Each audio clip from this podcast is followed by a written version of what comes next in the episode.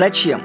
В книгах по маркетингу часто приводят такую мысль, что люди покупают сверла не для того, чтобы иметь сверла, а для того, чтобы получать дырки в стенах.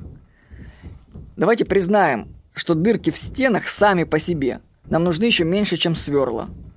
Дырка в стене нужна для того, чтобы вогнать туда шуруп и закрепить что-нибудь, ну, например, зеркало в ванной. Но и зеркало нам не нужно само по себе как таковое. Мы смотрим на него для того, чтобы сделать, например, прическу. А зачем нам прическа? Чтобы произвести впечатление на окружающих. А зачем?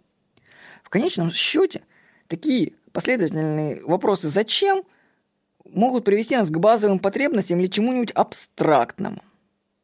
То есть, получается, что мы покупаем вещи для целей, которые лежат вообще очень далеко от, собственно, функций этих вещей. Вот я купил сетевой удлинитель в комнату. Знаете почему?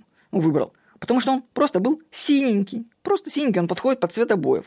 Мне продали дизайн предмета, а не его функцию, которая подразумевается, собственно, само собой.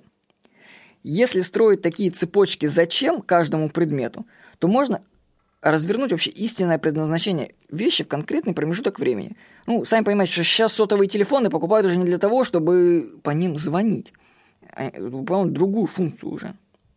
Если вы что-то продаете, то подумайте, а что именно на самом деле? В качестве тренировки вы вообще можете взять любой предмет и создать, начать задавать к нему цепочку вопросов. Зачем?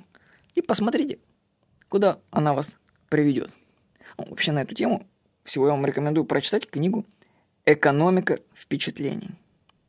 С вами был Владимир Никонов.